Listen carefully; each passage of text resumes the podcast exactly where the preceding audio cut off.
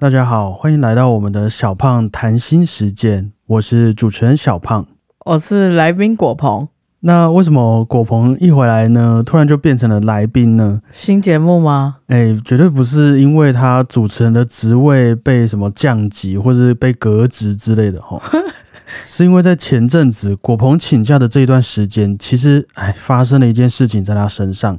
那你要不要自己告诉大家是什么样的事情呢？哎、我请假又不是因为这个我知道啊，就是刚刚好遇到这件事情啦。哦，我失恋了。嘿，没有错啊，果红失恋了哈。那哇，真真的，这是一件很青春的事情，没有想到，很意外的，竟然现在发生在了我们身边。不过，我可能还是先跟你说一下，就是在这一小段期间，其实即便我知道你失恋了，那身为朋友的我也没有给你太多的一个表示，不是说我懒得理这件事情，只是因为有时候我们现在的生活步调，你知道，可能因为节奏很快，压力很大，很多事情要处理。所以我会倾向于让你自己好好的先发泄干净。也许说你想要痛哭流涕好了，那我就会觉得说 OK，留给你一个礼拜去痛哭，哭回来我们就继续回到生活的轨道上面。我自己有时候在处理这些事情上的一个传达，现在回想起来啦，也许会让你觉得不太温暖，可能会有点冷血，但是绝对不是我们不重视这件事情，只是有时候可能比较没有耐心而已。我觉得这个立场还是要先跟你告知一下。干嘛？你怕我会误会哦？我觉得这是一个基本人与人之间的尊重啦。结果我已经跟别人说，哦，小胖都不理我。那你可以回心转意啊，我不在乎别人，可是至少你不要这样子想。没有啦，没有啦。那就在前几天呢，失恋的果鹏冷静了一下他的情绪之后，就主动的跟我开了一个主题，说要不要来做一集失恋特辑啊？毕竟他也正巧遇到了这些让他难过的事情，也不想要隐瞒情绪，不然就让我们做成一集节目怎么样？或许也能一起陪伴失恋的朋友们。于是就诞生了今天这一集，来宾是果鹏的小胖谈心时间。我们不扯太多的古典音乐，不一定要和什么音乐家的故事有连结，只想先停下来，好好处理我们自己的一个谈心时间，是这样子的一个用意。这样你觉得可以吗？虽然我们今天还是会点播古典音乐啦，不过在主轴上，我们就先整理自己的心情，再去处理古典音乐的事情。你看，我连失恋都想到工作。这我也觉得是合理的，因为你的职业是这个，就像是贝多芬他失恋不跟你讲，你会不会觉得、嗯他应该至少写个曲子嘛？这是你选择的职业，这这这点我觉得还可以理解。哦，好像蛮合理的哈。对，那还是要先请问你一下，就是在这不到一个月的失恋过程当中，诶，一个月了吗？哎，一个月多了啦一。个月多了哦。对，OK，那在这段时间里面，你除了自己觉得难过以外，有产生一些持续的失眠、无法进食、头痛、全身痛，甚至是脑雾等等的状况吗？没有哎、其实没有哈。OK，那就好，因为还是要让大家知道，我们只是以朋友的立场来分享聊天而已，所以其实有很多的状况是一定需要专业解释，还有需要药物来支持的。那如果你有产生一些相关的症状，也一定要去找寻专业的咨商师、心理师或者艺术治疗师来寻求协助哈。我有看到有些网友说，他们也是失恋之后，原本觉得自己很难受啊，很难过，所以就去找了那些心理咨商嘛。但是看到了那些咨商费用之后，就觉得自己好像也没有到这个程度啦。痛苦是比较出来的。对，就是我觉得大家可以去了解一下，绝对不是什么坏事，因为人家一定有他的专业立场在。所以，如果你有一些稍微自己无法控制的情况，也请一定要让有专业指导的医生们知道。好吼，哦，好，那也和你说一下，我们今天的节目名称呢，叫做《失恋协奏曲》。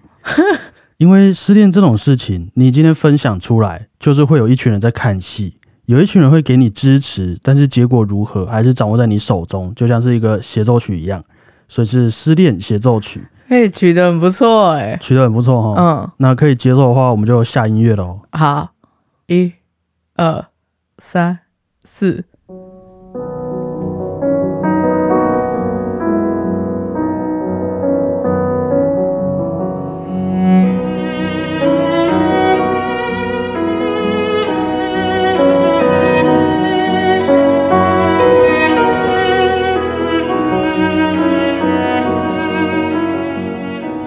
在之前的节目里面，应该蛮常提到，我们人类对于爱的力量是非常难以招架的，所以几乎大半部分的古典音乐作品、艺术作品也都是因为爱而产生的。那在这些情感里面，最会让我们大家觉得难受、深刻的，大概也就是当你意识到自己已经失去了爱的那一些时刻。好比说，你现在举个例子，没有在揶揄你，譬如说看见了漂亮的风景，但是没有了那个人可以让你分享，或是当你今天早上起床，今天晚上睡觉，也都不会有那个人的早安晚安讯息通知，就只剩下一堆账单，还有诈骗会关心你的那个时刻，应该都还蛮能体会那种失去的感觉哈。很写实哎、那这样子过了好一阵子，你有什么样的感受吗？就是当你意识到啊，自己已经失去了自己所爱，你真的失恋了的那个当下，有什么样的感觉？我觉得一开始会很不习惯，就是好像你生活，比如说一天二十四小时，然后有三小时突然不见了，哦，然后到后来好像也就后来就比较平静去看待所有事情，有一点默默的让自己接受吗？对，但是带点无奈之类的，哦，有点无奈无力的感觉。对，那除了今天分享给我们之外，应该你也还有其他朋友知道这件事情吧？妈？有那他们都有安慰你吗？这些朋友？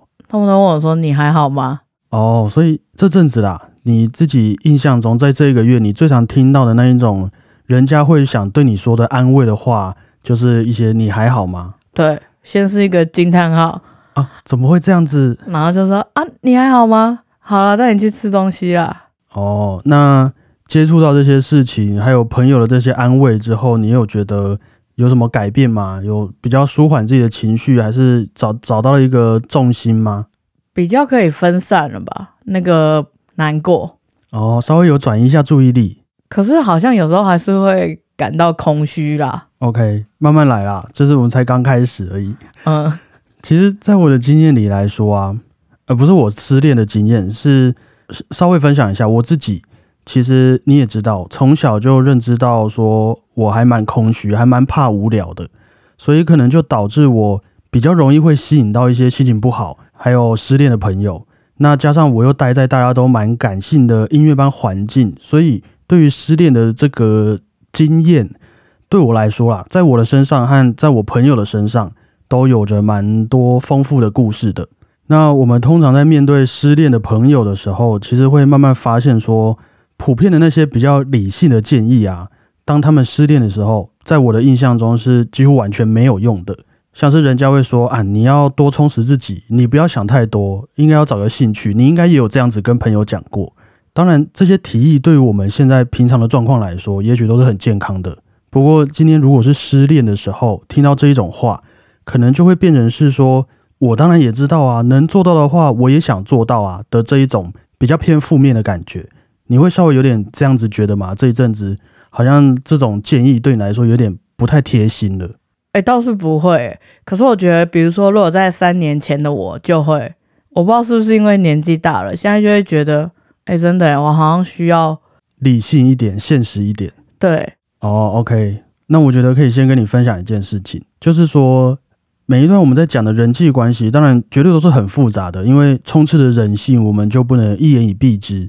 那很有可能你在这段感情上就真的是遇到很差劲的人，也很有可能你就是那一个需要检讨的人。但是我们也能理解，在这些人际关系里面啊，其实都充满着利益的角度。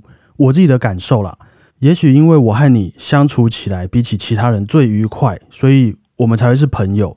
那也许你会觉得带他出去和朋友见面很有面子，你就会希望，哎，或许他能够成为你的另外一半，等等这一些细节都会充斥在我们的生活当中。虽然听起来好像很现实，不过我们也都确实在做着符合对方的期望，然后对方也满足我们需求的这些事情。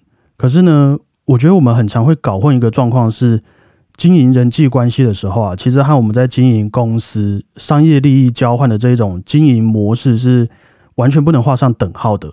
譬如说，我们平常出门买东西，一手交钱，一手交货，是非常的符合逻辑。但是今天，假设你的另外一半跟你提出了一个要求，好了啦，他跟你说：“哎、宝贝，你看其他人都有新的 iPhone，我也好想要有一只哦。”你觉得在这个时候，你去买给他一只新的 iPhone 就能够解决问题吗？应该没那么简单。我自己的经验也是觉得不太有可能，因为他还是会看见人家有新的包包、新的裙子、新的车子、房子。那等他都来跟你要的时候，先不管我们给不给得起啦，但是这个问题很明显的答案就不是新的 iPhone。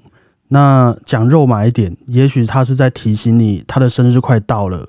嗯，也许他要的是一些你的陪伴、你的注意，那或是说他根本就是一个没有物质就会没有安全感的人，都有可能。听起来感觉有点扯，就因为一只新的 iPhone 嘛。但是这一件事情其实就是在间接建立我们之间的信任。我们能不能彼此换位思考的一个共情能力？那我会觉得人际关系的经营是在经营这个，而不是现不现实、有没有逻辑的问题。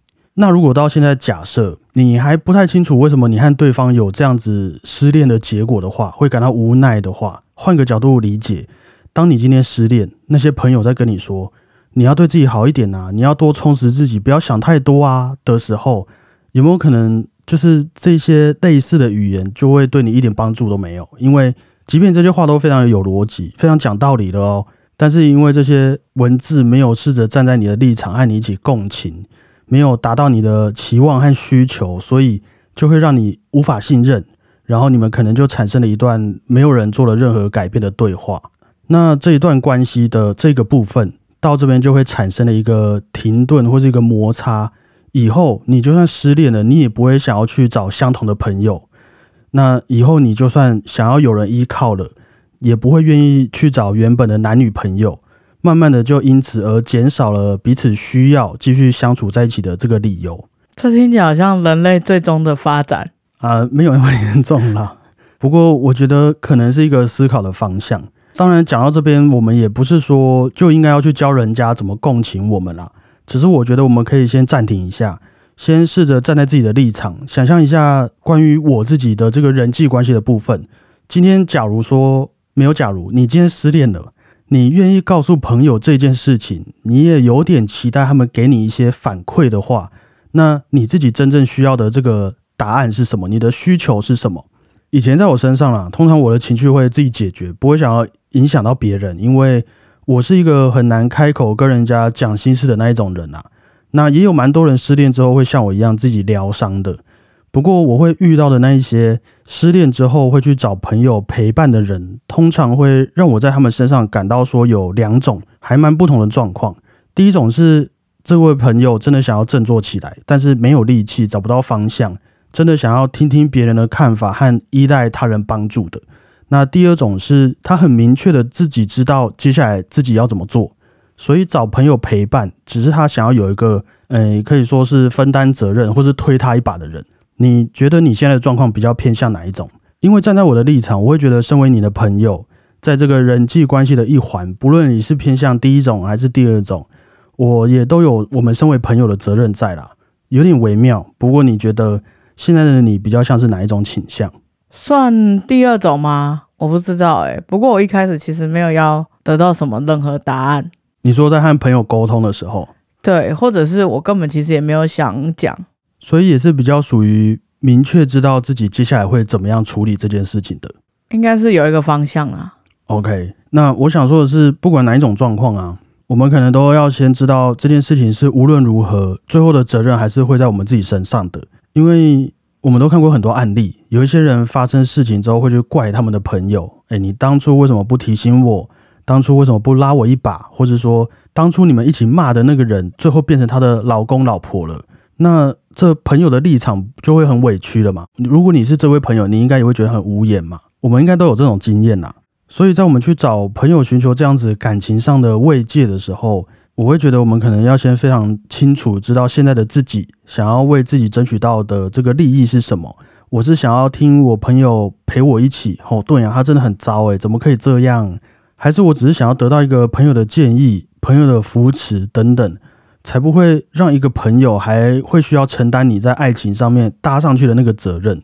补充一下，我觉得在这个方面，一个健康的宗教啊，真的完全是我们可以去学习的地方，因为它可以一边充当我们的朋友。我们的导师也能让我们学会如何自己扛起自己的力量。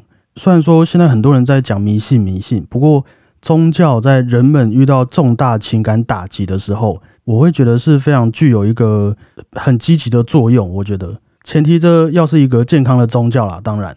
所以，比如说我马上去拜月老会比较好吗？呃，可能不会。不过这个我们可以继续聊下去。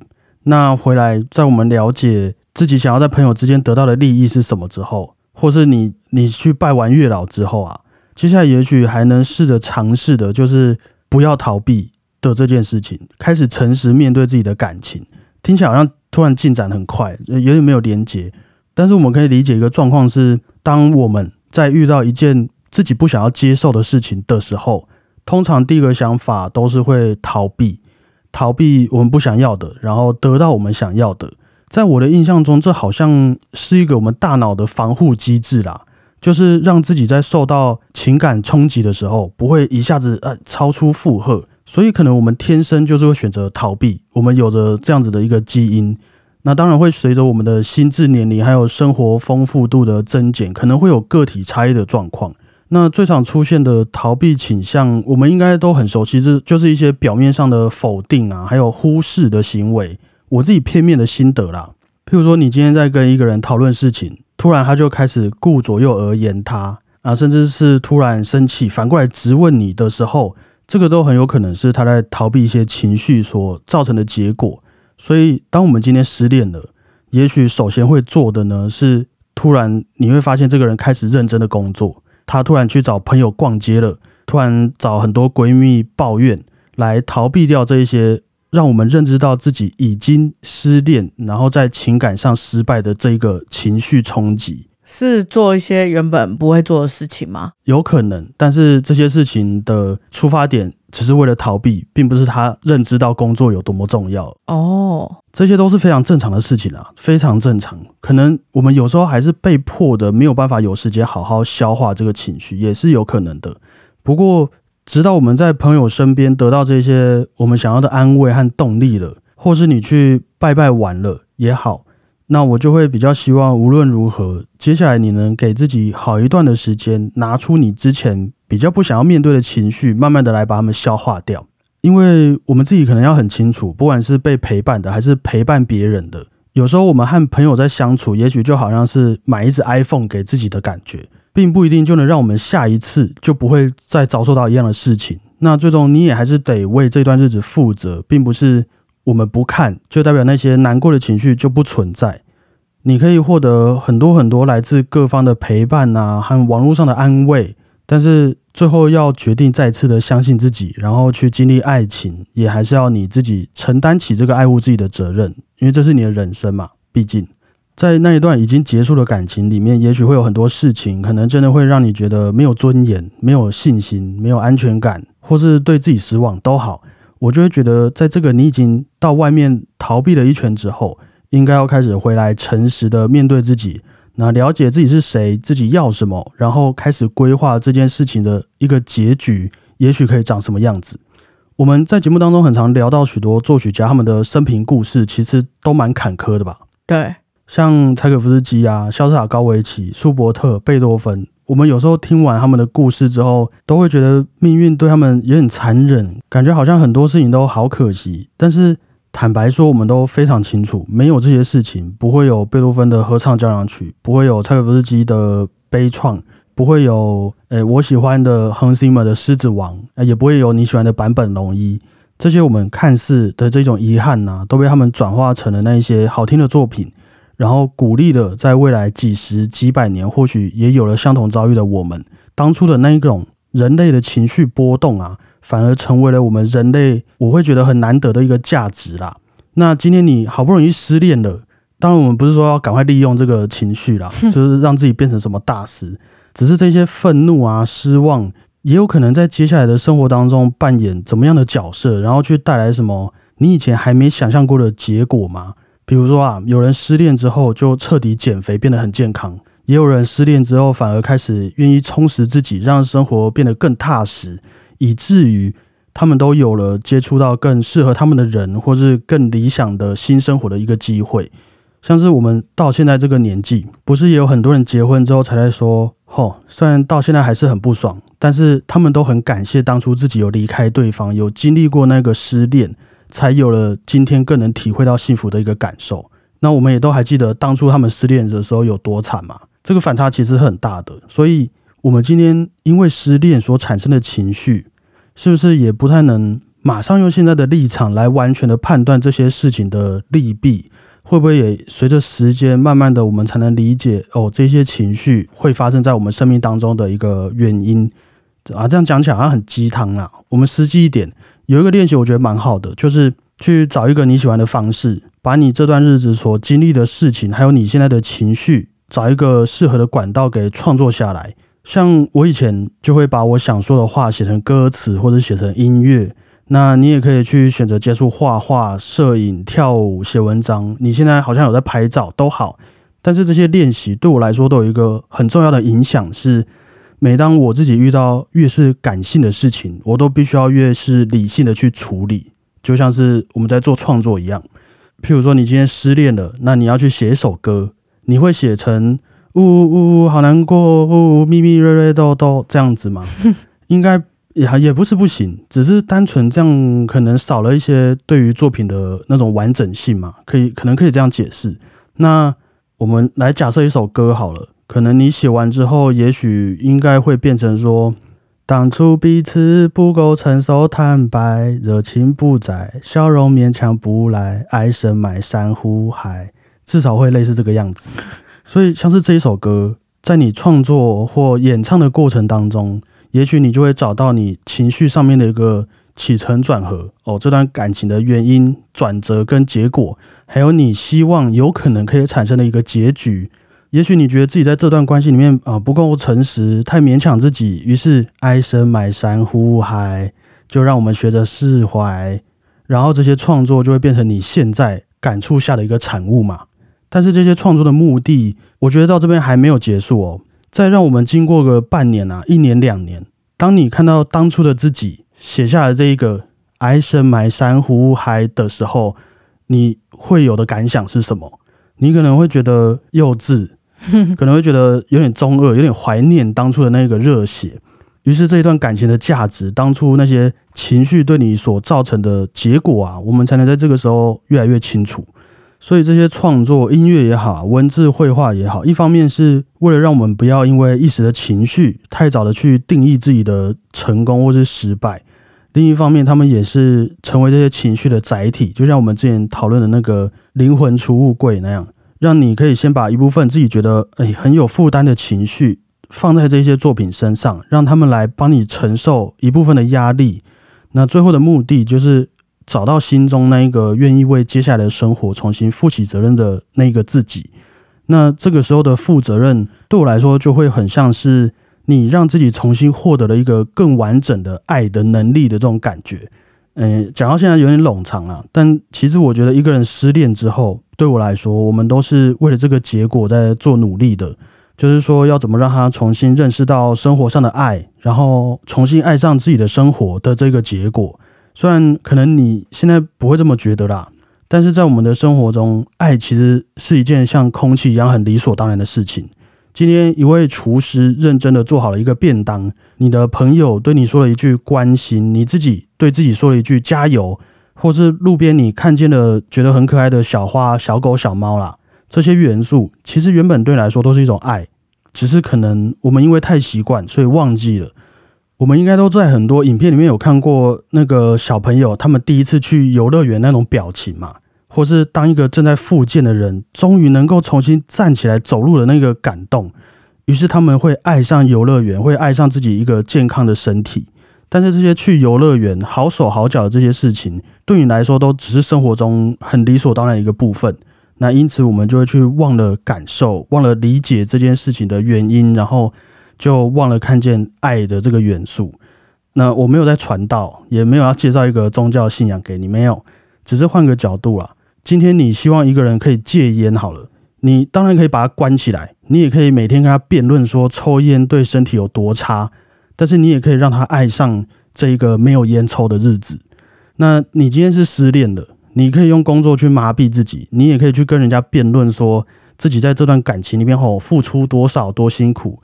那最后，我们也还是要让自己学着重新爱上单身的这个生活嘛。虽然很像废话，但是这个可能是我认为能够脱离失恋情绪最快的一个方法了。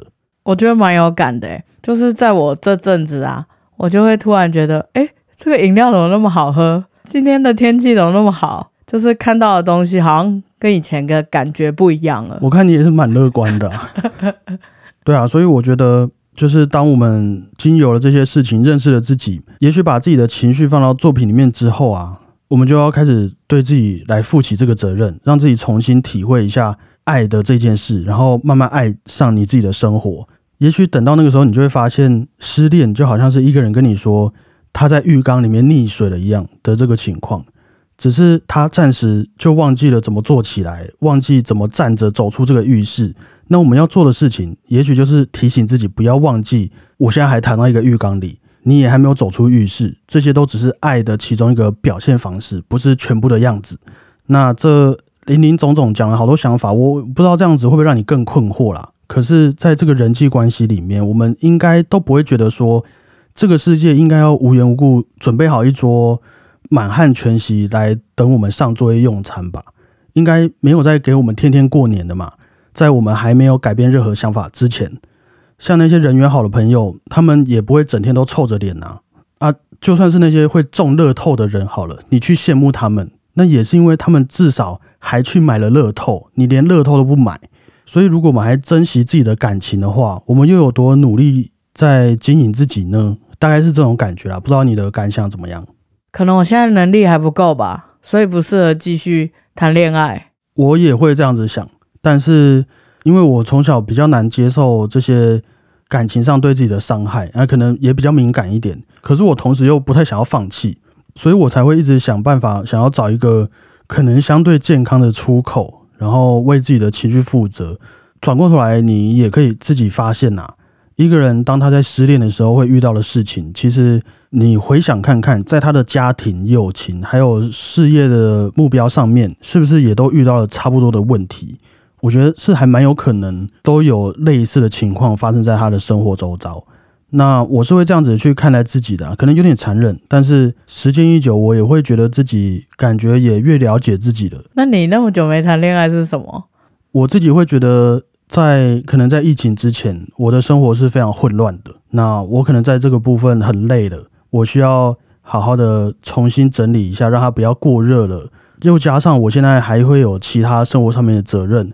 就是说嘛，这个不是爱的一个全貌啊，爱是有很多方向的。哦，好，那因为我们今天没有要来抱怨什么这个世界多不公平啊，也没有在分析说谁对谁错，毕竟每个人的个案都不太一样。那对我来说，很多事情真的都很像是一只 iPhone，可能只是一个结果，而不是这个问题本身。所以我觉得，也许今天以自己来作为一个出发点，会是一个比较健康的做法。就分享给你这些想法，纯粹当做朋友之间的参考吼。先知道我们自己想要的事情是什么，然后再去找到现在我们在逃避的是什么，再来给自己时间，帮自己厘清，为自己负责。那失恋这件事情对我们来说啦，可能过一阵子之后就会变成了一个很值得分享的故事了。好成熟的做法。那那那，如果我四十岁失恋，你要怎么安慰我？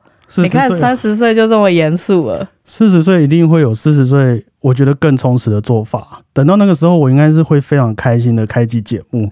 四十岁还可以失恋，应该是很精彩的一个生活时光啊！我会觉得很开心，可以跟大家分享。有点冷血，不过这真的很有趣。对啊，四十岁你要怎么安慰？没有安慰啊！你都已经四十岁了，你剩下四十年的时间可以谈恋爱了，你没剩下几年而立的呢。五十岁、六十岁的时候，你剩下时间又更少了哎。那我当然是赶快走出这个情绪，去多认识这个多彩多姿的世界啊！哦，毕竟这就是一个浴缸嘛，你小时候就知道的事情。好了，好了，有这个可能性啊，只是其中一个解释。嗯，那今天要点播的作品，布拉姆斯第一号钢琴三重奏的第一乐章，由 Z E N Zen 三重奏所演奏的版本。当年二十一岁的布拉姆斯第一次见到了舒曼，也第一次见到了舒曼的太太克拉拉。过了几个月之后，他就创作完成了这部作品。那你可以说，他开始在一个对音乐家的敬仰，或是人与人之间的相知相惜。不过这一部作品呢，却在三十五年之后，又再一次的被布拉姆斯拿了出来，又整理改编了一次，才成为了我们现在听到的版本。那在这三十五年之间，布拉姆斯的老师舒曼疯掉了，过世了。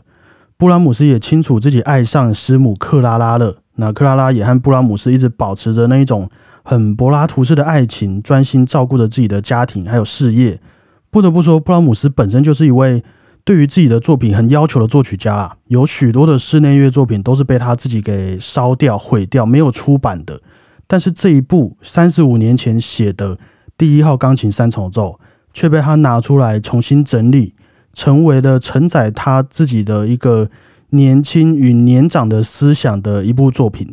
那我觉得，作为今天这一集失恋主题的选曲来分享给大家，会是一个还蛮不错的选择，因为它够温柔，而且也够有耐心呐。就也许我们现在应该不要着急的想要找到一个答案，可能对于失恋的自己，稍微的让自己自私一点，停留在现在，也会是一个不错的选择啦。可是还是分享一下，我觉得如果大家往后有遇到朋友失恋很惨的时候啊，我觉得在身心都还健康的情况底下。啊，或许我们可以提供他一些鼓励，一些各种尝试的方向。只是不管如何，我们都一定要确保好自己，只能身为一个协助者，也一定要先去保护好自己的情绪。哈，就是你的朋友都出事了，你一定要健健康康的，不能有任何的情绪干扰。我觉得这个是一个前提啦。什么意思？就是我今天不能投射到你的情感里面。譬如说，你没了另外一半，我就来当你的另外一半。你没有了这个重心，我来帮你填补重心。那我自己如果没有整理好我自己的话，很容易连我自己都会糟进去这个你自己的情感空洞里面。懂？这个就还蛮危险的。好啦，今天这样讲一讲，好像真的就比较没有那么难过吗？没有那么觉得这是一件很严重的事情。也不是说不严重，但可能不是一个无解的事情。对，有点可以化悲愤为力量了。那哪个方面的力量？你可以先通知我一下吗？工作，工作上啊。哦哟，很会做人。感谢各位，我是主持人小胖 Blue Tom。谢谢大家，我是来宾国鹏。大家再会啊，拜拜。